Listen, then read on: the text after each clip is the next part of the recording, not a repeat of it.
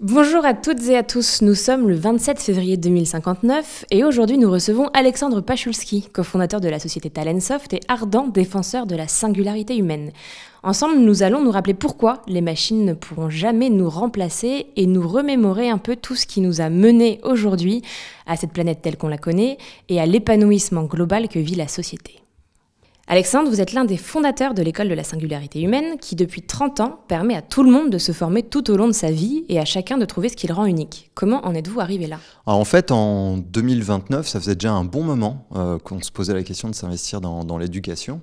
Euh, il y avait eu dans les années 2010 des initiatives, je pense à l'autre école, qui était une école alternative, euh, qui était un peu l'école des X-Men, euh, qui était une bande dessinée du XXe siècle qui avait très bien marché, et où finalement un, professeur identifiait les pouvoirs, la différence de chaque mutant, et il y avait cette autre école qui avait envie un peu d'identifier les différences de chaque enfant et de les valoriser, plutôt qu'au contraire essayer de les gommer. Il y avait eu l'école 42, de Xavier Niel qui avait fait tomber le dogme du euh, professeur sachant qui allait transmettre des connaissances à des élèves ignorants et ces compétences allaient leur servir à avoir un emploi et, à, s'épanouir dans leur travail. Tout ça est tombé parce que l'obsolescence des compétences, rien que dans les années 2010, hein, et on parle de ça déjà il y a plusieurs décennies, euh, était telle que finalement on avait compris que ça servait à plus à rien. Ce qui était vraiment utile, c'était plutôt de développer d'autres types de compétences. Comment on apprendrait à apprendre avant ça, comment on apprendrait à désapprendre tout ce qu'on savait, puis à réapprendre d'autres choses, comment on apprendrait à discriminer. Euh, parce qu'avec euh, les 20 premières années euh, du 21e siècle, ben, on avait vu toutes ces fake news, cette information nous tomber dessus, et on ne savait pas quoi en faire. Et donc il fallait apprendre à faire le tri et savoir qu'est-ce qui serait utile pour nous, apprendre à collaborer. Donc toutes ces compétences-là, elles n'étaient pas tellement développées dans l'école traditionnelle, elles n'étaient pas du tout développées dans les entreprises. Et donc on s'est dit qu'il y avait sûrement quelque chose à faire dans, dans, ce champ-là. Alors en fait, on a vu aussi que le problème, c'est qu'il y aurait sûrement une génération d'adultes sacrifiés si on ne se mettait pas sur le sujet. Parce qu'il y avait les gens qui étaient dans leur trentaine, donc je vous dis ça, euh, voilà, dans les débuts des années 2020, ils étaient dans leur trentaine, quarantaine, ils iraient plus jamais à l'école, euh, l'entreprise les aiderait plus, et ils ne pourraient pas faire face à toutes les mutations du marché de l'emploi, euh, aux IA qui allaient envahir nos vies et autres. Donc il y avait vraiment cette idée de dire, on doit finalement faire quelque chose pour ces gens-là, sinon il y a, des décennies entières euh, où ils vont, euh, bah, ils vont crouler finalement. Donc en gros, euh, vraiment la question qui se pose en, 2029 quand, quand, on se lance là-dedans, c'est plus que jamais de mettre en avant les singularités plutôt que d'essayer de les effacer. Ok, donc on vient de parler de singularité. Euh, vous aviez sorti un livre sur le sujet au début de Talentsoft, en 2018 je crois, dans lequel vous précisiez que trouver sa singularité est une manière de lutter contre la tyrannie de la norme. Alors pourquoi est-ce qu'il fallait lutter à l'époque? Est-ce que tous les citoyens étaient semblables les uns aux autres? Les citoyens, depuis euh, l'aube des temps de l'humanité, ils n'ont jamais été euh, semblables, mais par contre, euh, jusque assez tard finalement, et en tout cas c'était complètement le cas effectivement en 2018 quand le bouquin était sorti, on avait tendance à, gommer les différences et on avait tendance à suivre des chemins tout tracés. Alors, l'ascenseur social, il était complètement en panne, donc en fait, euh, selon son euh, environnement social, culturel, euh, économique dans lequel on essaie, quelque part, on avait tendance à, suivre un chemin tout tracé, on avait du mal à bifurquer. On avait du mal aussi à sortir de l'injonction du voilà ton emploi, voilà ce qu'on attend de toi, donc voilà comment tu dois te comporter. Les managers, avaient l'habitude de gérer les gens de la même façon. Pourquoi? Bah Parce que même ils n'étaient pas euh, formés, euh, ils n'étaient pas entraînés à gérer les différences. Et donc, dans le domaine de l'éducation, dans le domaine de l'entreprise, personne ne savait faire avec des gens différents. Et donc même à l'école, qu'on soit surdoué ou qu'on souffre euh, d'autisme par exemple, bah à cette époque-là, on était traité de la même façon. Alors qu'aujourd'hui, au contraire, on est valorisé euh, dans, ces différences. Et donc, euh, ce qui était important à ce moment-là, c'était de se dire que, euh, puisque justement, dans les années 2020, on, était certain qu'il y aurait des bouleversements incroyables et que les robots, les IA allaient totalement changer la donne, allait faire disparaître des emplois, en créer des nouveaux, et que finalement tout le monde allait être confronté à une, véritable incertitude, nous, on s'est dit que la singularité, dans cet environnement-là, c'était le seul repère euh, fiable, stable, parce que c'était qui on était, c'était qui on avait envie de devenir, et quand tout deviendrait incertain, bah, la seule chose de sûr, c'était finalement euh, ses envies, c'était sa dynamique personnelle. Et cette envie-là, c'était le, moteur finalement qui allait permettre de, prendre les risques, qui allait permettre de justement d'apprendre, de se lancer dans de nouveaux domaines. Et c'est l'envie qui est, le moteur de tout. Et à cette époque-là, bah, les gens ne savaient pas gérer les envies, ils savaient simplement euh, gérer qui rentre dans quelle case. Donc c'était une ère assez sombre finalement, une ère très uniforme donc euh, je suis très heureux qu'on soit sorti de ça. C'est à cause de cette uniformité qu'on a eu très envie, euh, comme il y avait à l'époque les certificats médicaux, euh, les, passeports pour le voyage, tout ça étant complètement implanté dans nos puces personnelles depuis longtemps, nous on a apporté le passeport professionnel passer d'une idée en fait d'une succession d'expériences à vraiment quelque chose de, différent et donc ce passeport on l'a créé vraiment au début des années 2020. Euh, Mais du coup, le, passeport euh, à l'époque, c'était ce qu'on ce qu'on appelait le CV, non? Oui, alors c'était euh, c'était amusant. Le, CV, c'était fou parce que vous receviez des vrais gens et la discussion tournait autour d'une feuille de papier, puisqu'à l'époque, bah, on avait encore du papier, hein, on tue encore des, arbres pour ça, donc ça paraît fou aujourd'hui, mais c'était quand même le cas. Et, et en fait, ce CV-là orientait toute la discussion. Donc vous passiez une demi-heure, trois quarts d'heure, une heure avec quelqu'un, et vous, ce qui vous intéressait, c'était de regarder euh, quatre paragraphes et vous essayez de comprendre qui était la personne à travers de ça. Donc, ça paraît complètement délirant, mais tous les recruteurs euh, travaillent comme ça. Et nous, on s'est dit, ce qui est intéressant, c'est pas euh, ces quatre paragraphes qui, sur 20 ans, 30 ans ou 40 ans de vie, ben, ne disent rien. C'est de raconter une histoire. Et c'est comment on aiderait les individus à raconter une histoire. Et l'idée du passeport, c'était plutôt à la fois de capturer toute un parcours, tout un chemin et de comprendre justement quelle était la singularité de la personne derrière ce parcours. Et surtout, on avait vraiment l'envie justement de dire, si on ouvre le champ des potentialités, à ce moment-là, on aura un vrai dialogue avec la personne et on essaiera de comprendre non pas dans quelle case elle pourrait rentrer, mais qu'est-ce qu'elle pourrait créer euh, au sein euh, de l'organisation. Et donc on passait finalement d'une dimension qui était beaucoup moins une dimension de ce que j'ai déjà fait, même pas ce que je pourrais faire, mais ce que je pourrais être, ce que je pourrais incarner avec les autres dans une organisation. Donc il y avait déjà à cette époque-là une forme de, petite euh, révolution un peu sociale, sociétale dans la façon euh, d'appréhender euh, l'humain. Et c'est ça qu'on a voulu mettre en avant avec le passeport, qu'on a ensuite intégré de la même façon que le certificat médical dans nos puces personnelles. Bienvenue en 2059. Et alors, ce que les gens euh, pourraient être, euh, de même que les, compétences, on le voit aujourd'hui, c'est la seule chose qui compte dans le travail.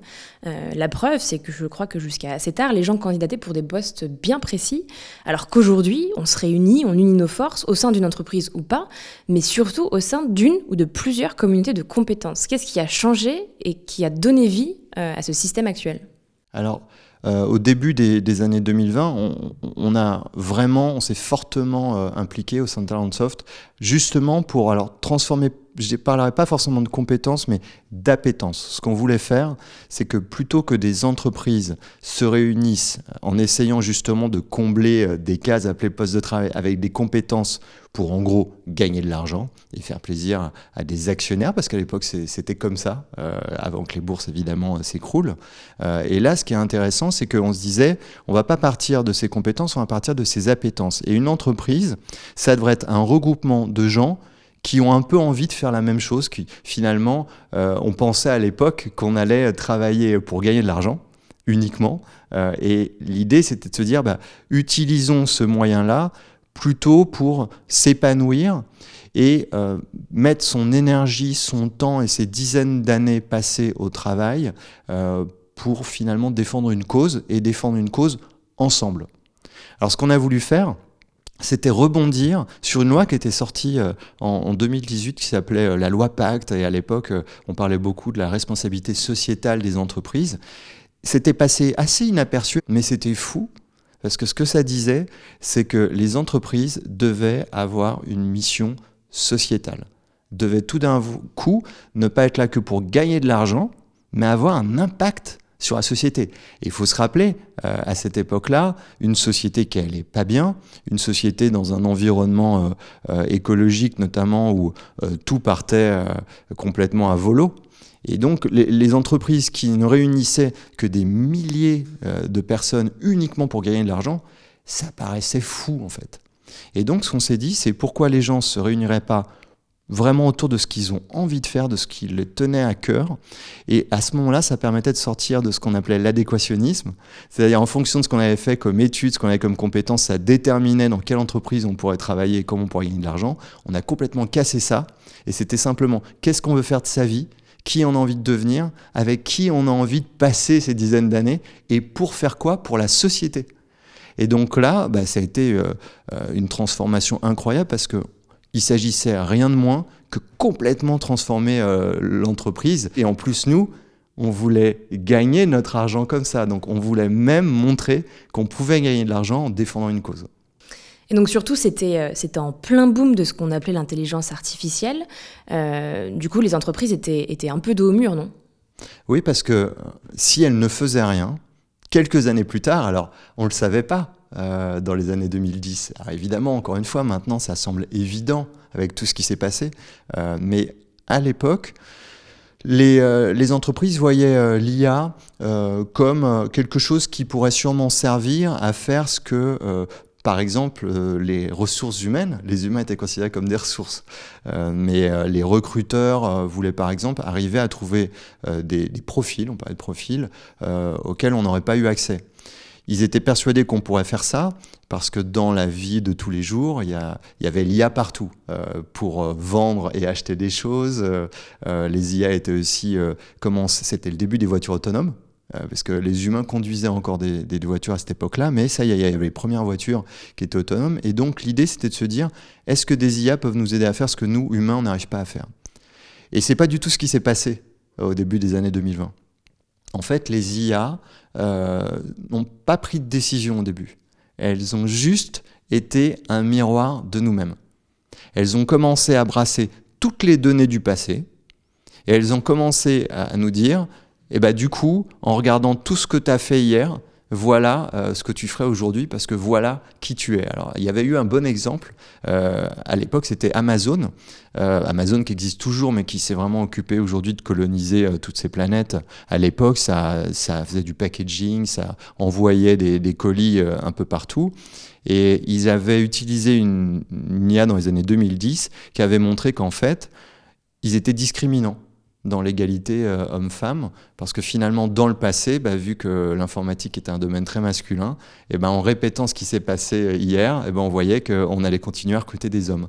Alors ça avait fait scandale, alors qu'en fait, c'était la voie à suivre. Pas de discriminer, mais d'avoir l'IA comme un miroir et de montrer Ah ben merde, on se rendait pas compte, mais voilà ce qu'on faisait. Et, du coup, ça a donné beaucoup d'idées, euh, même au niveau individuel. Parce qu'on a commencé à se dire et si les IA devenaient des assistants personnels Comme à l'époque, il y avait les GPS euh, qui aidaient les gens euh, à trouver leur chemin. Euh, bah, c'était de se dire, mais est-ce que finalement les IA permettraient pas d'aider les gens aussi à trouver leur chemin? Et très souvent, ce qui était amusant, c'est qu'on voyait des gens qui vous disaient, moi j'ai une aspiration, j'ai un goût pour tel type d'entreprise ou pour tel type de sujet. Et les IA montraient qu'en fait, ils passaient leur temps à lire d'autres sujets ou à s'intéresser à d'autres entreprises. Donc, il y avait ce miroir-là qui allait répondre à un truc extrêmement important, c'est finalement nous aider à nous découvrir nous-mêmes à un moment où les gens euh, suivaient ce qu'on appelait des, thérapeutes ou des psychanalystes euh, pour essayer de se découvrir parce que rien dans la société ne les aidait à savoir qui ils étaient. Les gens disaient mais comment on fait pour savoir qui on est? Ce qui, ce qui est fou aujourd'hui, eh ben les IA, ces machines dont on avait peur qu'elles nous remplacent, en fait, allaient devenir nos meilleurs amis parce qu'elles allaient nous permettre justement de nous connaître. Bienvenue en 2059. Mais alors comment est-ce que l'IA euh, fonctionnait et comment est-ce qu'elle nous a permis de mieux nous connaître? Alors tout l'enjeu euh, auquel on a d'ailleurs euh, Talentsoft a pris part à cette époque-là, sociétal, c'était de se dire quelles données on a le droit d'utiliser sur les gens pour les aider à se connaître. Euh, le, principe, alors encore une fois, euh, dans les années 2020, ça a éclaté et, on a compris l'intérêt, le bénéfice individuel pour chacun. Mais il y avait euh, ce qu'on appelait Facebook à l'époque, qui était la première entreprise qui avait collecté toutes les données et connecté les gens entre eux. Il y avait cette peur que les données qui allaient être collectées par des systèmes seraient utilisées contre les gens. Et donc, il y a eu beaucoup de lois qui ont été faites pour empêcher qu'on collecte les données. Et il y a eu un basculement dans les années 2020 grâce aux premières entreprises, et j'espère qu'on y a un peu contribué, qui ont montré que, au contraire, si on collectait les données sur les gens, notamment dans ce qu'on appelait le self-quantified, ça euh, c'est beaucoup arrivé par la santé. On a montré que si on collectait des données, on pourrait par exemple prévenir des infarctus, on pourrait prévenir des maladies. Après, on a montré que si on prélevait des données, on pourrait aider davantage des gens justement à trouver euh, un travail qui leur conviendrait mieux. Donc l'idée c'était comme on faisait dans les relations amoureuses, eh ben on apprenait à se connaître pour petit à petit arriver à faire plaisir à l'autre. Ben les IA, elles apprenaient à nous connaître avec toutes les données qu'elles collectaient sur tout, de tout, de tout ce qu'on faisait. Et quand on a accédé, je crois que c'était au milieu euh, des années 2020, que finalement on aurait bien ces données qui seraient fournies par les gens et qui viendraient nourrir des bases de données, alors européennes à l'époque, c'était pas mondial, euh, on pourrait justement les servir et leur dire, bah, compte tenu de tout ce que tu fais, de tout ce qui t'intéresse et de toutes les données qu'on a sur toi, il faut que tu travailles plutôt dans ce domaine-là. Il y avait des réseaux sociaux pour se rencontrer parce qu'on n'y arrivait pas. Les IA nous ont aussi guidés vers les personnes vers lesquelles on était compatible. Et le débat, il s'est déplacé, Talentsoft y a contribué, c'était un débat éthique qui était plus de savoir si on utiliserait les données des gens contre eux, mais quelle part d'incertitude et quelle part d'inconnu il fallait laisser dans nos vies. Parce que si tout était trop programmé et trop guidé, il y aurait aussi le risque bah, qu'on devienne des automates. Et donc euh, le débat des années 2020, c'était plus bien utiliser les données, c'était jusqu'où il faut aider les gens et à se découvrir et à faire leur choix. Et ça, ça a été passionnant. Et alors, comment le, marché du travail a-t-il réagi justement face à ce débat? Alors, au début, euh, les gens ont, un peu rien compris, puisque le travail, c'était encore une façon euh, euh, de, juste de gagner sa vie à cette époque-là. Donc, euh, euh, gagner sa vie, ça voulait dire de l'autre côté des entreprises qui faisaient juste de l'argent. Et le but des IA, c'était juste à aider à faire plus d'argent. Mais en fait, comme je le disais, quand euh, il y a eu ce côté l'IA comme un miroir, les entreprises ont, commencé à comprendre que, en fait, elles avaient besoin de ce diagnostic parce qu'elles seraient plus pertinentes dans l'élaboration de leur stratégie, ce qu'on appelait le workforce planning, si les IA les aidaient à mieux se connaître. Et donc, toutes les trajectoires d'entreprise et toutes les stratégies, euh, tout d'un coup, ça se faisait avec l'IA. Donc, il y a eu une incompréhension sur l'IA, il y a eu une peur de l'IA, et après, par chance, les, IA ont été correctement saisis par toutes les entreprises. Et donc là, le marché du travail a commencé à se dire, non seulement les IA vont pas tuer les jobs, mais les IA vont permettre en fait d'être plus centrés sur l'individu, plus comprendre des parcours d'individus, plus centré sur les stratégies d'entreprise et essayer de se dire ben, quelles seraient les stratégies qui seraient intéressantes. Et là où l'IA été encore plus intéressante, c'est qu'évidemment, il y arrivait beaucoup de catastrophes, comme dans toutes les décennies. Et les premières catastrophes qui ont été faites, c'est que les trajectoires qui étaient poussées, eh ben, elles n'étaient pas du tout en ligne avec euh, la culture ou les valeurs de l'entreprise, mais ça, elles se sont rendues compte qu'après. Et donc, euh, ça a obligé euh, les entreprises à redéfinir, et la société en général, qu'est-ce que le succès? Est-ce que quand les IA justement euh, euh, poussaient un certain nombre euh, de, parcours et que finalement on se rendait compte que ces parcours nécessitaient d'être juste performants et peut-être parfois au risque d'écraser les autres, tout d'un coup il y a eu un refus de la société, un refus des entreprises de ça et on s'est dit non au contraire, c'est quoi réussir? Ben, réussir, on a complètement défini le modèle. Et par exemple, des gens qui avant étaient virés des entreprises parce qu'ils n'étaient pas très performants, tout d'un coup sont devenus des stars des entreprises parce qu'on se rendait compte qu'ils créaient un climat social, qu'ils étaient les garants d'une culture, qu'ils étaient les garants presque d'un vivre ensemble.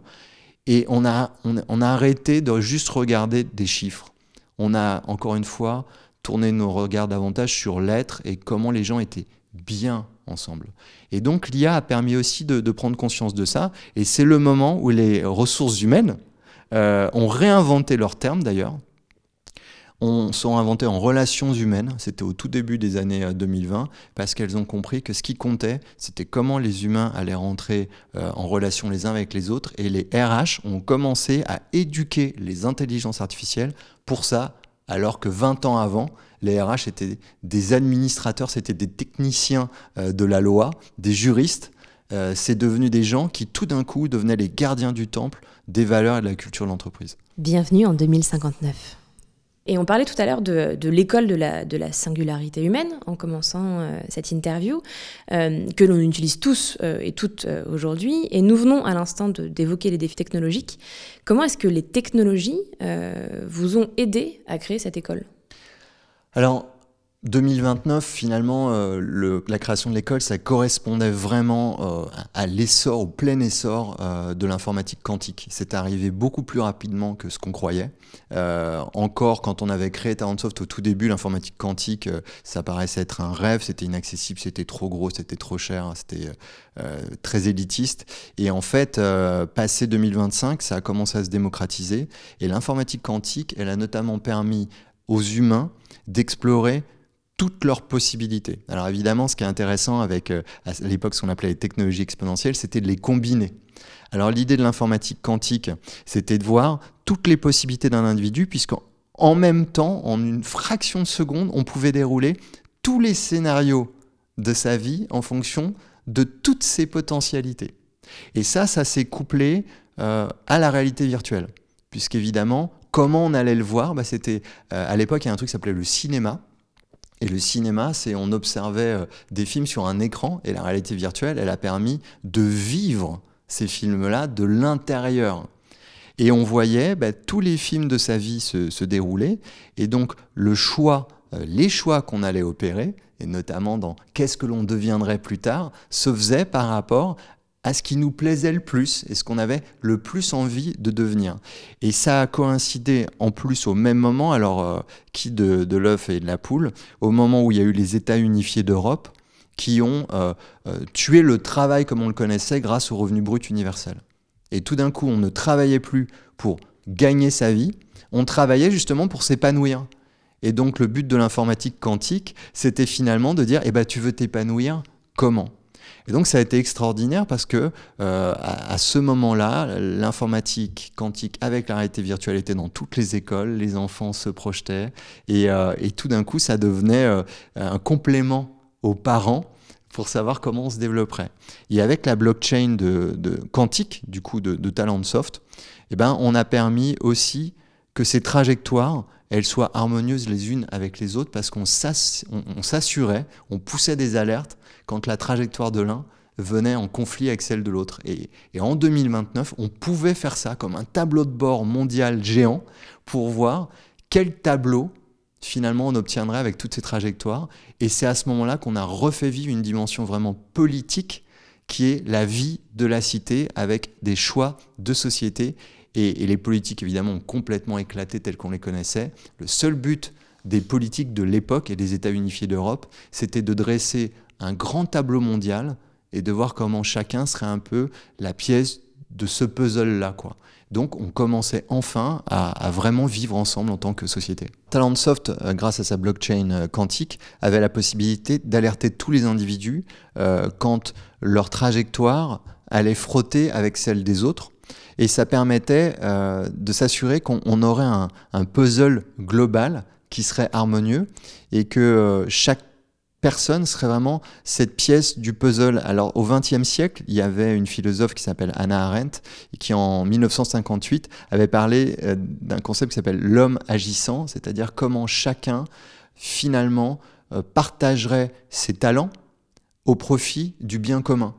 Et, ça aussi, euh, la blockchain quantique a contribué à ce que vraiment on valorise les différences, on valorise la multiplicité des talents, et bien pour faire le, tableau de la société qui soit le plus riche possible, le plus florissant possible. Et là aussi, ça a définitivement tué tout ce qui avait l'air uniforme.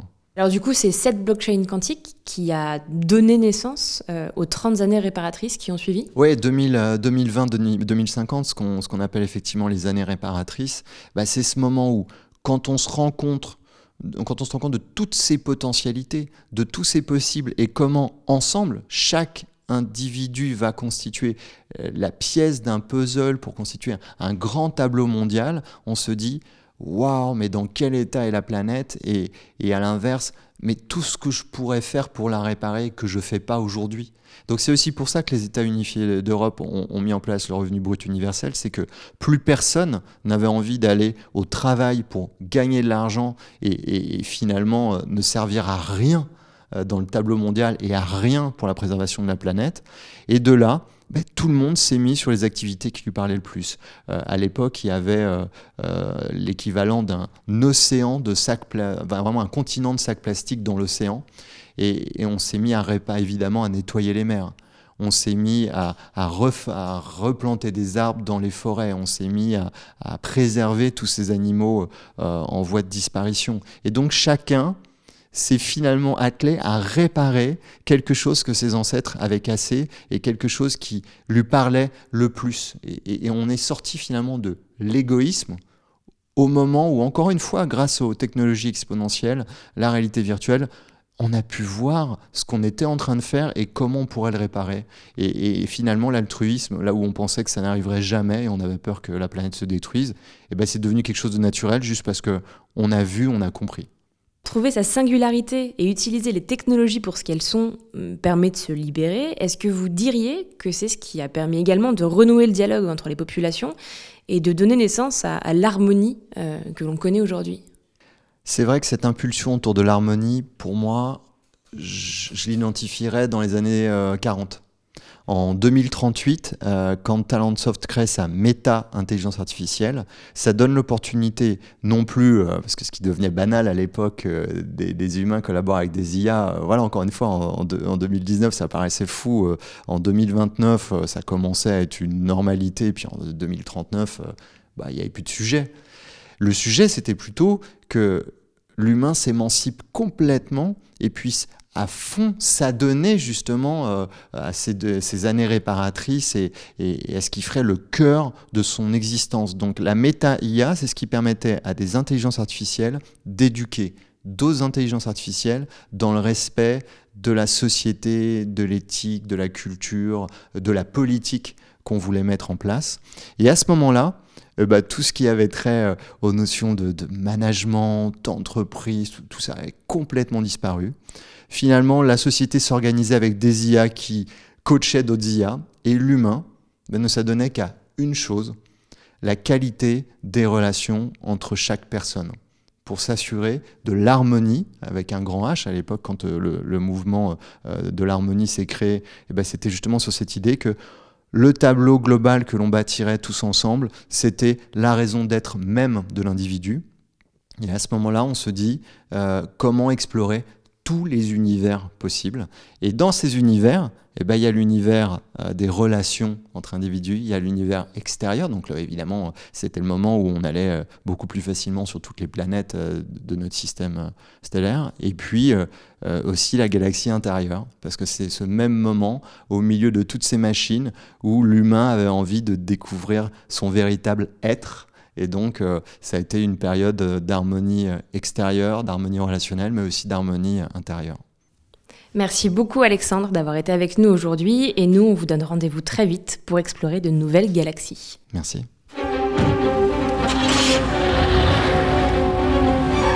Et Marty, on se retrouve vite pour le prochain voyage